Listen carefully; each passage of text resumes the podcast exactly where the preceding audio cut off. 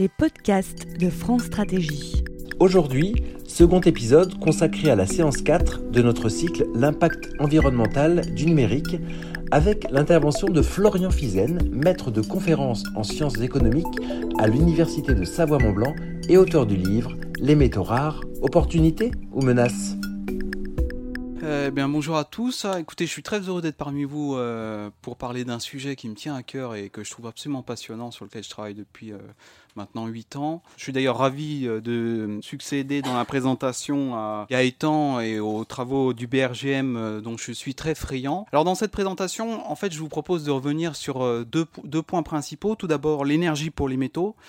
Euh, puisqu'on verra c'est un rôle non négligeable dans, le, coût et les prix des métaux. Et puis, je ferai un lien avec l'impact environnemental de la transition numérique, un lien notamment avec les travaux du Shift Project qui ont été présentés euh, dans les précédentes euh, conférences. Et puis ensuite, on parlera de la question du recyclage, c'est-à-dire dans quelle mesure le recyclage peut essayer d'amoindrir ou d'atténuer ces effets de consommation d'énergie pour les métaux. Donc, donc le, le, plan de la présentation, donc une première partie où je vais vous parler un petit peu de l'énergie pour les métaux, euh, quels sont les paramètres qui jouent sur l'énergie consommée euh, par ces métaux, et puis euh, comment le recyclage peut être oui ou non une solution, du moins théorique, à cette consommation d'énergie pour les métaux et donc pour euh, l'industrie du numérique. Et donc on verra dans une deuxième partie euh, toutes les questions liées au recyclage des métaux et on va s'intéresser en particulier du, recyclage des métaux dans les cartes électroniques, notamment dans les déchets électriques et électroniques. Donc ici je me suis intéressé aux cartes mères dans les ordinateurs. Alors en termes d'introduction, bon, je, je, pense que c'est un petit peu redondant avec tout ce que nous a dit Gaëtan, mais on part du présupposé, ça a été plutôt bien, très bien montré dans différents ouvrages de, de Biwix, à la fois donc son ouvrage sur les métaux en 2010 et puis euh, sur les low-tech en 2015. Il montre très bien que la transition numérique, mais il n'est pas le seul, euh, en fait recourt à une large gamme de métaux. Et puis euh, le deuxième constat d'où je voudrais partir, c'est le rapport du Shift Project 2018 qui a montré que le coût énergétique du numérique, il dépend à 45% de la production des équipements. Alors moi la, piste de réponse pour expliquer ce résultat, c'est que donc cette industrie du numérique, pour produire ces équipements, en fait, dépend en grande partie des métaux, et que ces métaux ont un coût énergétique unitaire qui est euh, très élevé. Ça, on peut le montrer assez facilement à partir des consommations énergétiques unitaires en ACV, donc en analyse de cycle de vie, donc ce qu'on appelle embodied energy, l'énergie incorporée dans, dans, les matériaux. Et donc, on voit que tous les matériaux rouges que sont les métaux, globalement, ont une consommation énergétique unitaire importante, en particulier quand on compare à d'autres matériaux naturels, comme par exemple le béton, euh, le, bambou, euh, le bois, etc. le carton, le papier. Alors pourquoi on utilise euh, les métaux en grande quantité puis dans des gammes très variées? C'est tout simplement parce que ils vont remplir un certain nombre de d'utilisations qui vont exploiter les propriétés physiques et mécaniques exceptionnelles des, métaux, donc des propriétés de résistance, de conductivité thermique, de conductivité électrique, de, de propriétés optiques. Dans cette partie, on va regarder un petit peu sur l'aspect énergie. Quoi finalement, on observe que les métaux consomme beaucoup d'énergie. Avant de partir sur l'énergie, on peut même regarder simplement les prix.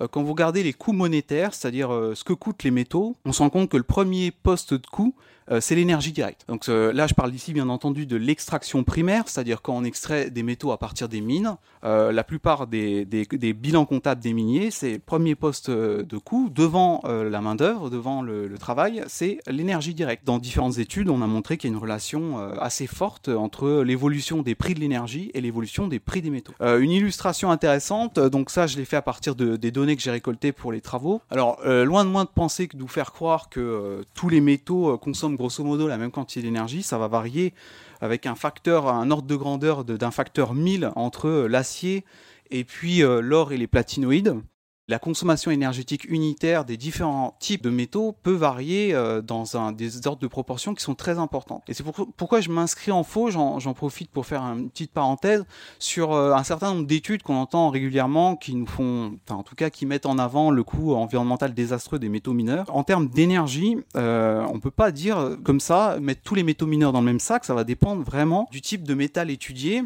au cas par cas. Donc par exemple, si vous regardez le lithium, on est à 125 gigajoules par tonne. Euh, ça n'a rien à voir avec le fait de produire du tantal où on est 40 fois plus d'énergie pour produire la même quantité de tantal. Et ça n'a encore rien à voir avec euh, les platinoïdes ou d'autres métaux précieux qui sont beaucoup plus impactants environnementalement et personne, il me semble, ne s'oppose au fait qu'on a l'extraire de l'or ou des platinoïdes. Alors qu'aujourd'hui, par contre, on entend énormément de choses sur les terres rares, et, etc. Donc euh, ici, je vais essayer de vous expliquer. Enfin, alors, euh, je parle sous le contrôle des nombreux géologues qui sont dans la salle. Alors, je suis économiste de formation, donc je vais essayer de pas dire trop de bêtises. Euh, mais euh, il me semble est donc important de revenir sur finalement pourquoi ces, ces métaux consomment de l'énergie et quels sont les paramètres qui influencent cette consommation d'énergie, donc les prix des métaux. Alors euh, un petit graphique, mais alors très simplifié, que j'ai tiré d'une revue de Mineral Engineering, d'ingénierie minérale, qui nous montre quelles sont les différentes voies pour produire des métaux sous leur forme pure. Donc si je fais simple, on a une première voie qui est la voie pyrométallurgique. Donc grosso modo, ce qu'on appelle la voie chaude, on va chauffer les métaux, et puis une voie hydrométallurgique où on va utiliser des acides pour aller récupérer euh, les, différents métaux. Alors on va passer très rapidement sur cette voie froide. Donc le principe, euh, si je devais euh, vraiment simplifier à outrance, c'est la lixiviation. Donc le principe, c'est qu'on envoie de l'acide dans les minerais et on pompe ensuite cet acide qui permet de récupérer les métaux en bout de chaîne. La voie beaucoup plus classique, qui je pense est beaucoup plus générale et qui est dans l'esprit des gens quand on leur demande de de parler d'extraction minière, c'est cette voie-là. C'est euh, la voie de l'extraction minière, où là on a différents types euh, d'extraction. On a une extraction de type souterraine, où en fait on a des gisements qui vont essayer de suivre les filons en profondeur. Et puis on a une autre type euh, d'extraction qui est aujourd'hui maintenant majoritaire, qui est l'extraction des mines à ciel ouvert, où là, pour faire simple, on va décapiter des montagnes et puis on va extraire euh, les gisements sur des très larges surfaces, où on va exploiter notamment des, rendements d'échelle. À la suite de ça, donc on va on va extraire ces quantités de, minerais et ensuite on va les euh, concasser, les broyer pour euh, viser une certaine taille de, de, minerais. Et à partir de ces de cette taille de minerais, on va débuter les opérations de séparation et de concentration je ne rentre pas dans les détails. Vous avez euh, différents types de techniques pour concentrer ce minerai. Euh, des séparations par flottaison, des séparations magnétiques. Voilà, il y en a un certain nombre. Et ensuite, vous avez deux dernières opérations qui sont importantes et qui vont être influencées par d'autres paramètres, qui sont euh, l'opération de fonte des métaux et l'opération d'affinage des métaux, qui visent à augmenter le degré de pureté des métaux et notamment de réduire euh, le minerai pour obtenir une, forme pure. Alors grosso modo, si je résume, euh, la consommation énergétique des unitaires des métaux, elle va être influencée par différents paramètres. Tout d'abord, le, premier paramètre auquel on peut imaginer, c'est la concentration du minerai. Quand je parle de concentration du minerai, c'est la concentration du gisement. Donc par exemple 0,5% pour le cuivre, 0,01% pour l'argent. Et donc cette concentration, elle va expliquer euh, en grande partie la différence de consommation d'énergie unitaire entre le cuivre et l'argent. Vous allez également avoir la taille du grain, c'est-à-dire l'importance du, euh, du grain qui est visé en termes de, taille de broyage. Plus on va broyer fin euh, le minerai, plus ça va consommer de l'énergie. Vous avez différents types de méthodes d'excavation des minerais qui vont jouer également. Les mines à ciel ouvert, globalement, sont plus efficaces que les mines souterraines pour extraire la même quantité de minerais. Et puis, vous avez aussi les, voies chaudes ou les voies froides, euh, donc les technologies d'extraction qui vont vous permettre d'influencer euh, la consommation énergétique unitaire. Et puis enfin, vous avez ce qu'on appelle l'énergie libre de Gibbs, c'est-à-dire pour pouvoir réduire le minerai sous sa forme pure, vous avez des lois physiques. Alors là, encore une fois, je ne suis pas du tout expert, mais en tout cas, vous avez des lois physiques qui vont en fait euh, guider euh, la consommation d'énergie énergétique unitaire pour pouvoir obtenir la forme pure du métal. Quelques illustrations tirées de différentes études de, donc d'ingénierie minérale. Donc plus en fait, vous épuisez un gisement, euh, plus sa teneur diminue, et plus elle diminue, plus vous consommez d'énergie pour pouvoir produire la même quantité euh, de métaux. Également, si vous avez besoin de broyer de plus en plus finement, vous allez aussi consommer davantage d'énergie. Donc sur le, type d'excavation, effectivement, il y a, là encore, il y a encore certaines études qui montrent que euh, les mines souterraines ont tendance à consommer davantage d'énergie que les mines à ciel ouvert. Alors c'est toute chose égale par ailleurs, bien entendu. Euh, donc ça ne veut pas dire qu'on n'extraira pas euh, dans des mines souterraines, c'est tout simplement qu'elles peuvent avoir des business models un petit peu différents, notamment en se focalisant sur des gisements qui sont beaucoup plus concentrés. Et puis enfin, comme je vous avais dit, on a les différents types de, techniques d'extraction, donc euh, la lixiviation in situ, l'utilisation d'acides sous pression ou les techniques de pyrométallurgie. Et donc là encore, l'étude montre que selon donc là, c'est pour les gisements de, nickel.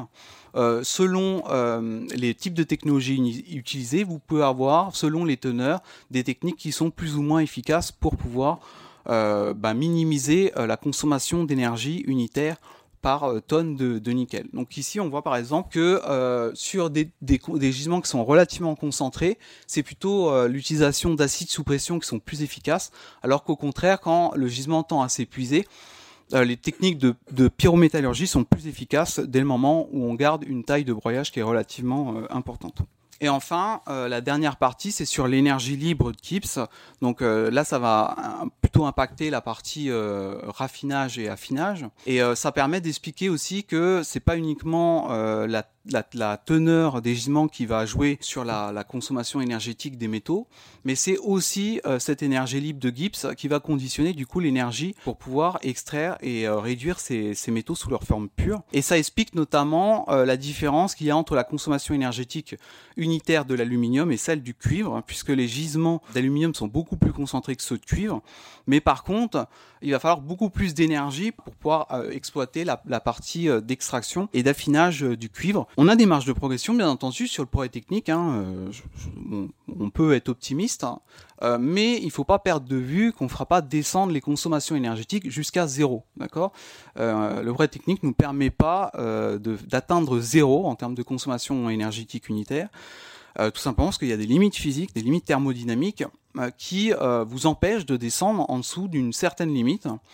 Et euh, c'est ce qui a été quantifié dans différentes études. Donc sur votre euh, le graphique de gauche, pour différents métaux, vous avez le rapport entre la consommation d'énergie euh, empirique constatée pour la partie d'opération d'extraction et de concentration des différents métaux, et puis cette limite minimum. Donc par exemple, ce qu'on observe, c'est que pour le, cuivre, vous avez encore un rapport 6 à 7 entre euh, ce qu'on consomme actuellement en termes d'énergie pour cette opération de concentration euh, du cuivre, d'extraction et de concentration du cuivre, et son minimum euh, thermodynamique. On voit que les gisements potentiels d'économie d'énergie dans l'extraction primaire des métaux, notamment pour l'aluminium et le fer, ont été largement utilisés. On a essayé d'optimiser au maximum les procédés d'extraction. Et on retrouve également ça sur les graphiques de droite où vous avez l'évolution empirique de la consommation énergétique ici d'acier et d'aluminium juste en bas. Et je vous ai mis, euh, avec les différentes lignes en dessous qui sont dessus de zéro, les minimums thermodynamiques. Et on voit bien que c'est des asymptotes hein, à ces minimums. On ne descendra pas jusqu'à ces minimums, mais on pourra au mieux s'en rapprocher et on descendra certainement pas euh, en dessous à l'issue de cette première euh, conclusion sur l'énergie, ce qu'il y est, l'énergie aux métaux et donc au prix, on peut peut-être se poser la question du recyclage parce que là encore, on a quand même euh, bah, des euh, potentielles pistes intéressantes qui ont été notamment montrées par le rapport de l'UNEP en 2013.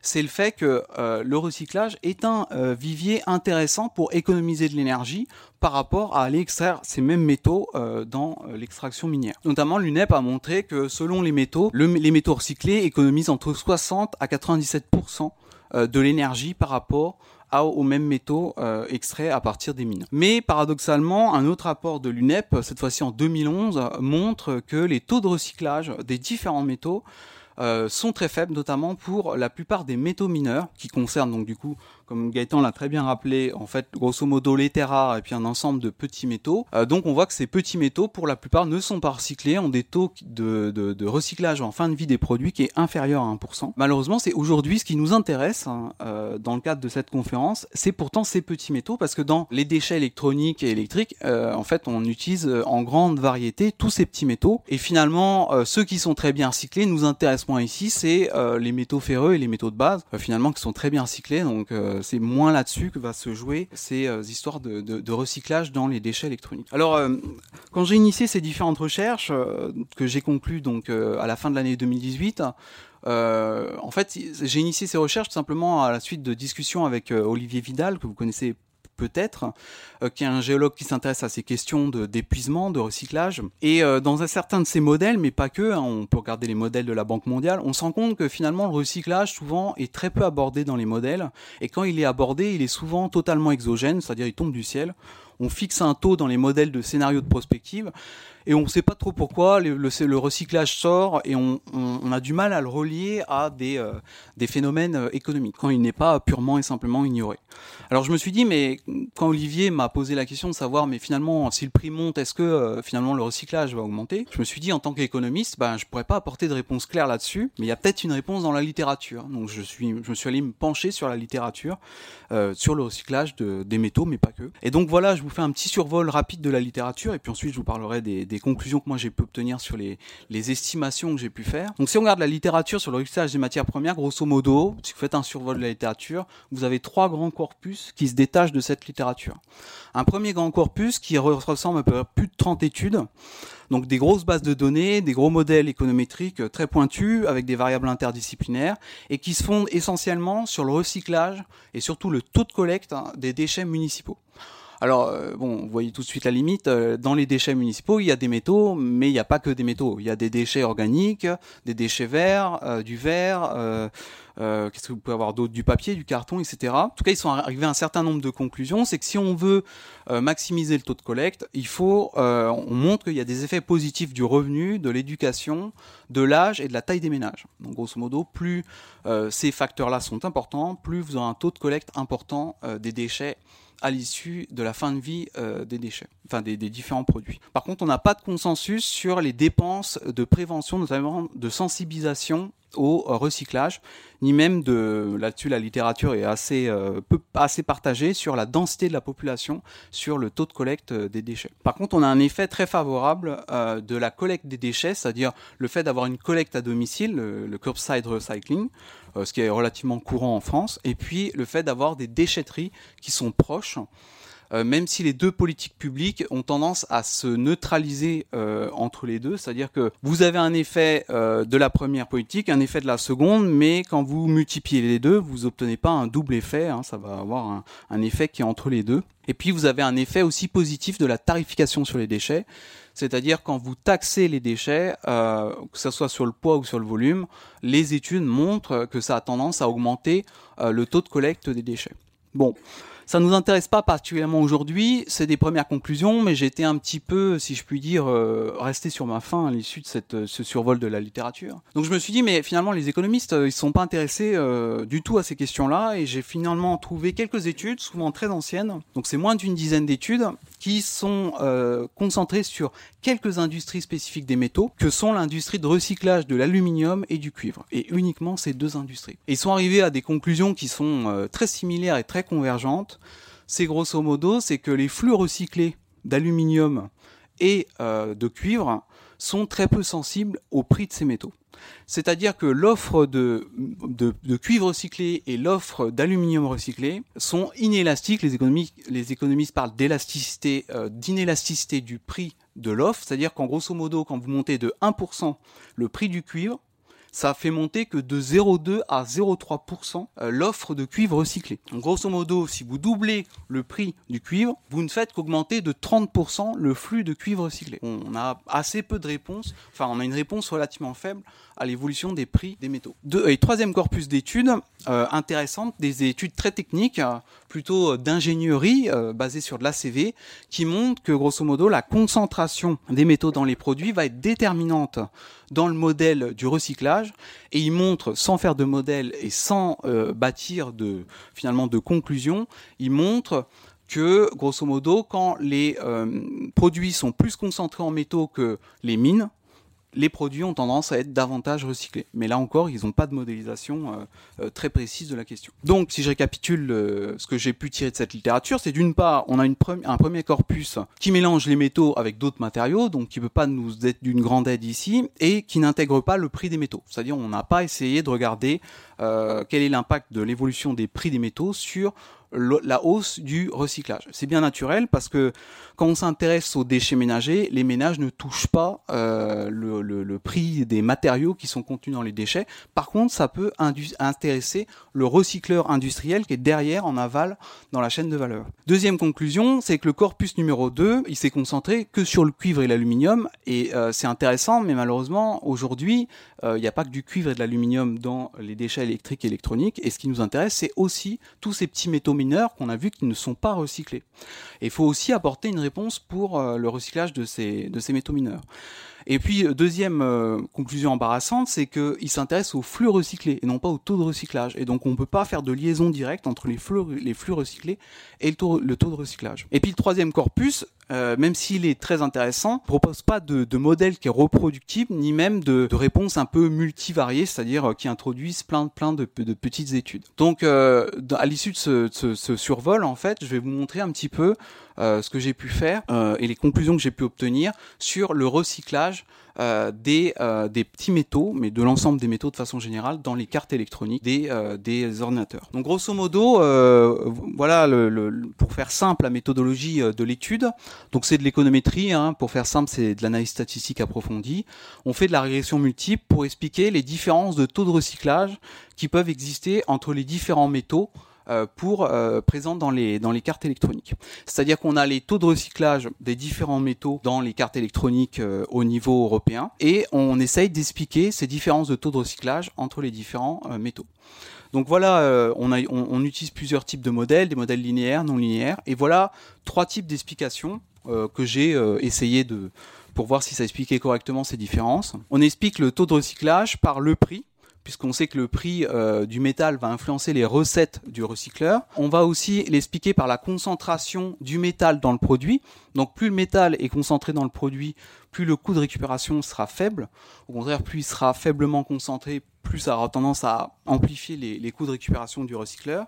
Et puis, la concurrence face aux, mines, donc ça c'est un, classique dans, dans, l'économie, euh, voilà, l'aspect euh, compétitivité et substitution, c'est que si ça me coûte plus cher d'aller chercher le même métal dans le produit, bah, j'irai le chercher directement euh, dans les mines, ça sera beaucoup plus efficace. Et puis, euh, on a deux réponses euh, qui sont plus ou moins très proches. Le deuxième modèle, en fait, introduit, au lieu de faire le rapport de la concentration du métal dans le produit sur le rapport de la concentration du métal dans la mine, on regarde simplement, on met une variable binaire, 1 si le produit est plus concentré que la mine et 0 si le produit n'est pas plus concentré que la mine. Et puis euh, le troisième modèle est encore plus simple puisque là on va faire introduire uniquement le prix et euh, la concentration, le rapport de concentration. C'est la concentration de chaque métal dans les cartes électroniques. Et je, je pour le rapport, du coup, je, je, le, je le, rapporte euh, à la concentration de chaque métal dans les gisements en moyenne au niveau mondial. Donc voilà ce que donnent les différents modèles euh, euh, vis-à-vis -vis des données empiriques. Donc vous avez les différents métaux euh, en abscisse et les petits points représentent leur taux de recyclage donc dans les cartes électroniques des ordinateurs. Donc ce qu'on voit, c'est que on a un effet significatif des variables. On voit que le modèle reproduit assez bien les données, enfin en tout cas compte tenu de la mauvaise qualité des données, on reproduit grosso modo 50 à 70% des différences des taux de recyclage. Bon, il y a quand même un certain nombre de limites dans ces études mais je vous donne quelques résultats qui me semblent quand même euh, intéressantes, euh, mais qui montrent aussi qu'il faut aller plus loin euh, dans les études. Alors tout d'abord, bah, mes résultats sont convergents avec les autres études économiques, c'est que l'effet du prix est très faible sur le taux de recyclage. Grosso modo, si vous augmentez, euh, c'est ce que montrent les résultats, si vous augmentez de 1000 dollars par kilo le prix des métaux, vous augmentez de 2 points de pourcentage le taux de recyclage. Donc grosso modo, en fait, le taux de recyclage est très très inélastique au prix euh, des métaux. C'est pas cette voie-là qu'il faudra privilégier en euh, priorité. Par contre, euh, très bonne nouvelle, notamment pour ceux qui s'intéressent à l'éco-conception, la concentration du produit, donc la concentration du métal dans les cartes électroniques, est très très élastique au taux de recyclage. C'est-à-dire que si vous augmentez de 1 point de pourcentage la concentration du métal dans le produit, vous augmentez de 2,52 points le taux de recyclage du métal on a aussi un effet de concurrence vis-à-vis des mines. C'est-à-dire que plus le métal sera concentré dans le produit relativement à sa concentration dans les mines, plus ça va accroître son taux de recyclage. Comme je vous l'ai dit, les résultats sont très convergents avec euh, les études précédentes, mais aussi avec une autre étude que j'ai réalisée, où cette fois-ci je me suis intéressé au taux de recyclage moyen, c'est-à-dire pas seulement pour les cartes électroniques, mais pour l'ensemble des, secteurs. Alors, je fais une, une petite euh, connexion immédiate avec euh, avec le, réchauffement climatique, c'est qu'on parle souvent de taxe CO2. Et donc euh, la question que je me suis posée, c'est si vous taxez le CO2, finalement, est-ce que ça pourrait nous conduire à l'économie circulaire? Puisqu'en augmentant le prix des métaux, on pourrait avoir un effet du coup sur le, le taux de recyclage. Et ce que montre en fait l'étude, c'est que si vous mettez une, une taxe CO2 à 100 dollars la tonne de CO2, en fait, vous faites varier très peu le prix des métaux, en tout cas à l'exception de l'aluminium et euh, l'acier qui peuvent augmenter dans des considérations euh, importantes. Les autres métaux, si vous mettez une taxe à 100 dollars la tonne par, tonne de CO2, vous augmentez de 1 à 3% le prix euh, de, de, la plupart des métaux, notamment des métaux mineurs. Donc comme vous avez une très faible variation du prix et qu'en plus le taux de recyclage est très inélastique au prix, en fait on ne peut pas penser que l'internalisation du coût du CO2 va nous mener à euh, l'économie euh, circulaire. Donc je terminerai là-dessus. Donc quelques préconisations à l'issue de ces premiers travaux qui sont préliminaires et vous allez voir qu'on a pas mal de limites. Hein. mais au moins qu'on, enfin l'intérêt de nous donner quelques petits éclairages. Euh, c'est que déjà les hausses de prix sont assez inefficaces pour impacter le taux de recyclage. Alors par contre, ça pourrait peut-être avoir des impacts sur euh, l'efficacité matérielle et la sobriété, mais bon, c'est pas documenté ici. Et par contre, on a un effet important de tout ce qui est éco-conception, notamment sur la, si on joue sur la concentration des métaux dans les produits, et notamment si ces produits sont plus concentrés que les mines. Là, on peut avoir par contre un phénomène d'amélioration des business models du recyclage. Alors malgré tout, il y a quand même un certain nombre de limites que je préfère souligner. Euh, il y a peu d'observations, 30 à 60 observations par travaux, donc c'est très faible. Euh, on a un manque général, et ça c'est important de le souligner, on a un manque général de données sur ces questions. On a souvent des données qui sont très lacunaires, et encore plus si on s'intéresse aux métaux mineurs.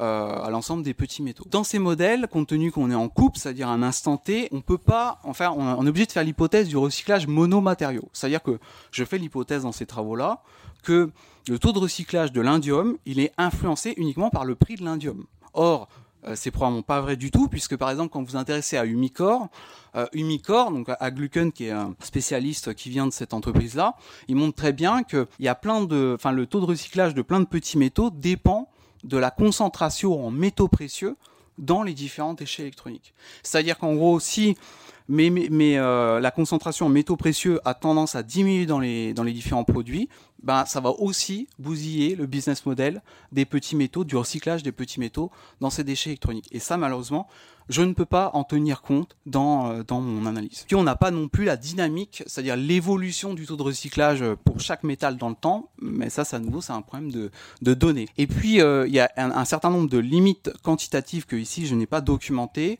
des problèmes de, de, réglementation, notamment la réglementation REACH, qui peut jouer de façon importante sur euh, ce qu'on a le droit de faire et ce qu'on peut faire en termes de recyclage. Ici, on a juste des moyennes sur les concentrations, mais ça nous dit rien des dispersions qu'il y a entre ces concentrations, d'accord?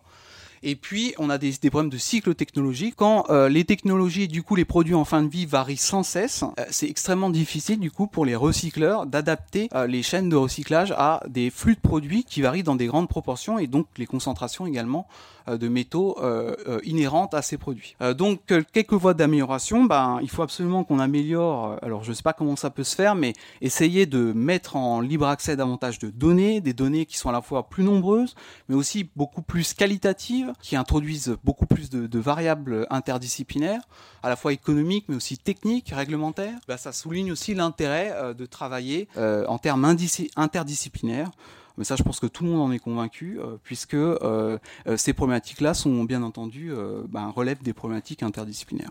Merci beaucoup, Florian. Juste une petite question, et après, je prendrai la question d'autres personnes, qui est est-ce que euh, vous êtes souvent sollicité en fait sur ces questions euh, concernant le numérique? Parce que c'est vrai qu'on en parle souvent sur la transition énergétique, et moi c'est une question qui m'a pas semblé hyper apparente sur le numérique.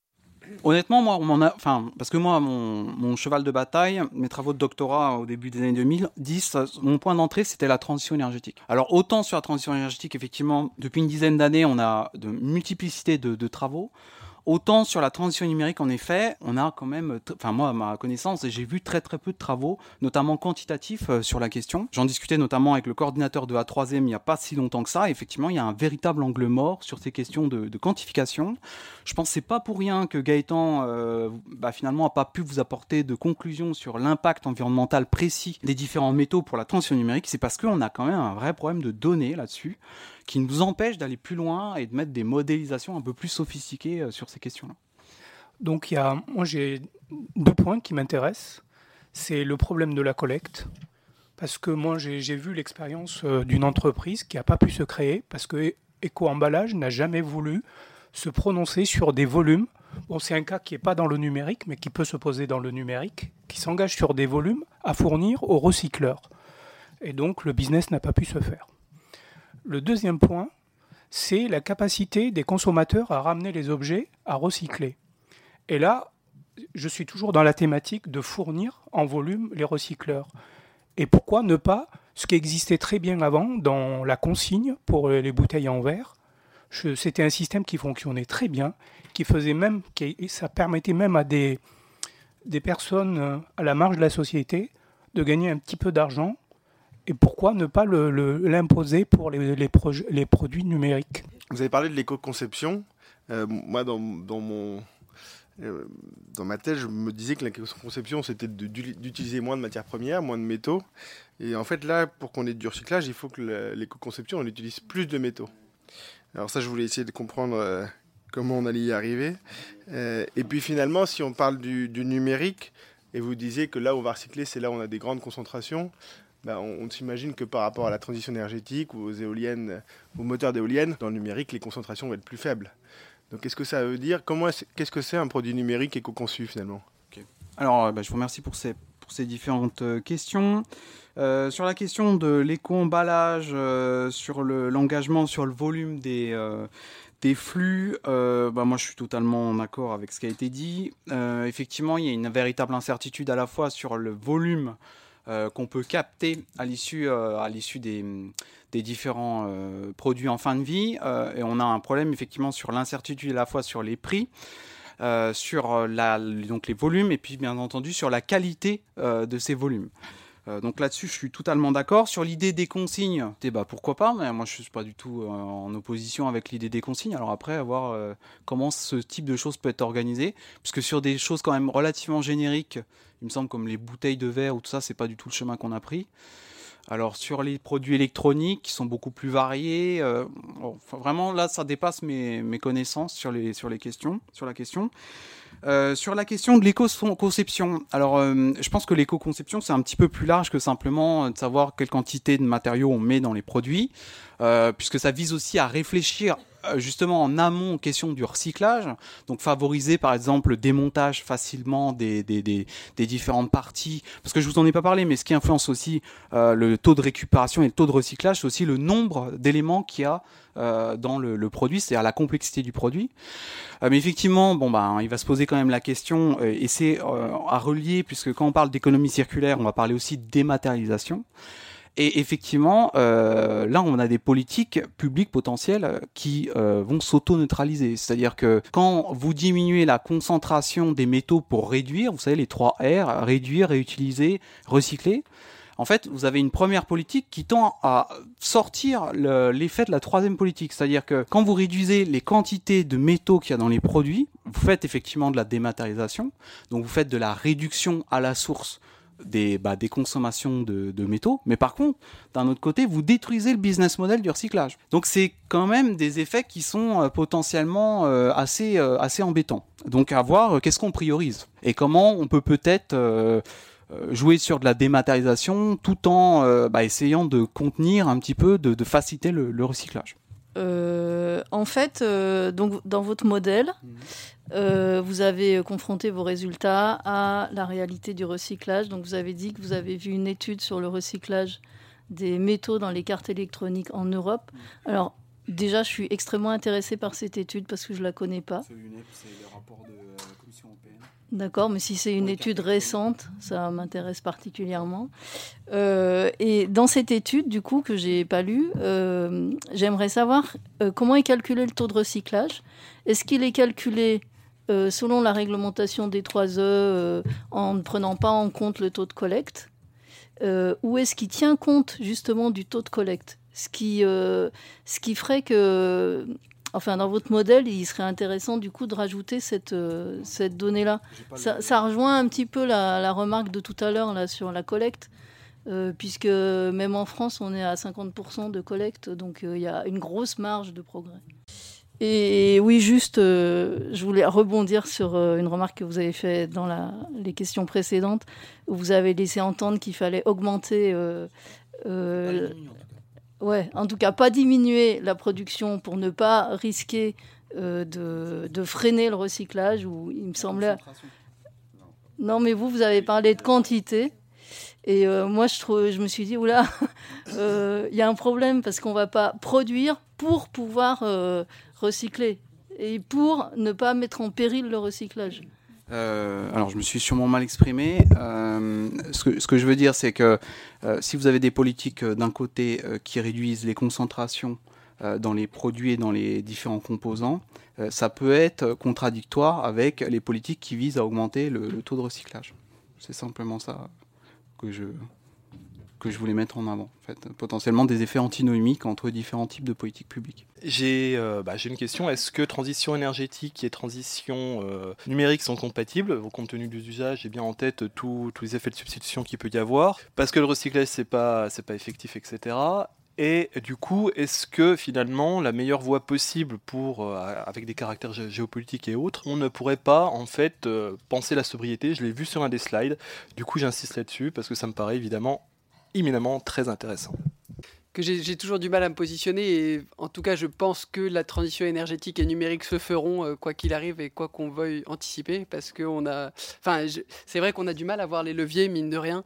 Euh, on parlait aussi tout à l'heure, ça me faisait penser au un ancien collègue, enfin Patrice Crispin évoquait souvent aussi le prix des matières premières dans les appareils numériques qu'on n'a pas évoqué aujourd'hui, mais c'est moins de 20 euros par exemple le prix de matières premières sur un iPhone à 1000 euros.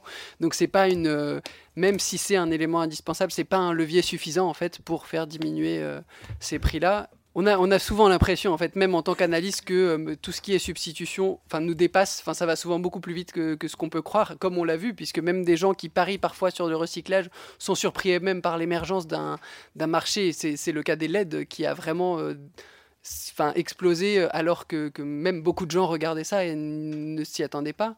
Euh, j'avais, enfin pareil sur les nanotechnologies. Moi, la question c'est aussi justement euh, sur les, personnes vraiment en R&D dans tous ces tous ces laboratoires qui, qui ont peut-être un poids et qui semblent s'intéresser de plus en plus aussi à l'aspect matière dans leur réflexion. Donc ça c'est intéressant déjà de au moins d'avoir cette problématique qui n'existait pas avant, de se dire bah, finalement on, connaît justement le, les performances du silicium, mais où on va aller chercher notre silicium, de quel euh, minerai, de quel pays.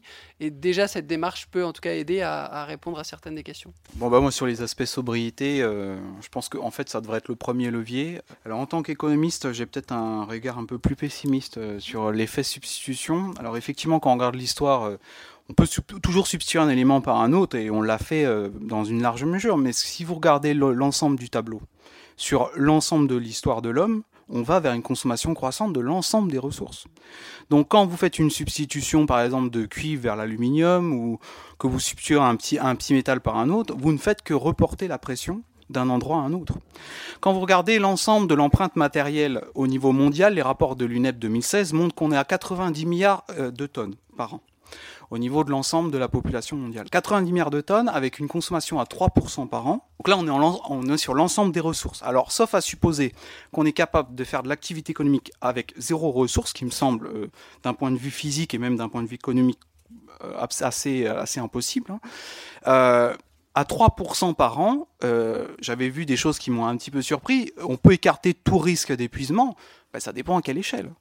À, 80, à 90 milliards de tonnes par an, à 3% par an, ce qui est sympa, c'est qu'avec les croissances exponentielles, on engloutit à peu près n'importe quel chiffre relativement vite. Et on peut faire des calculs, il faut quelques centaines d'années pour engloutir le poids de la Terre.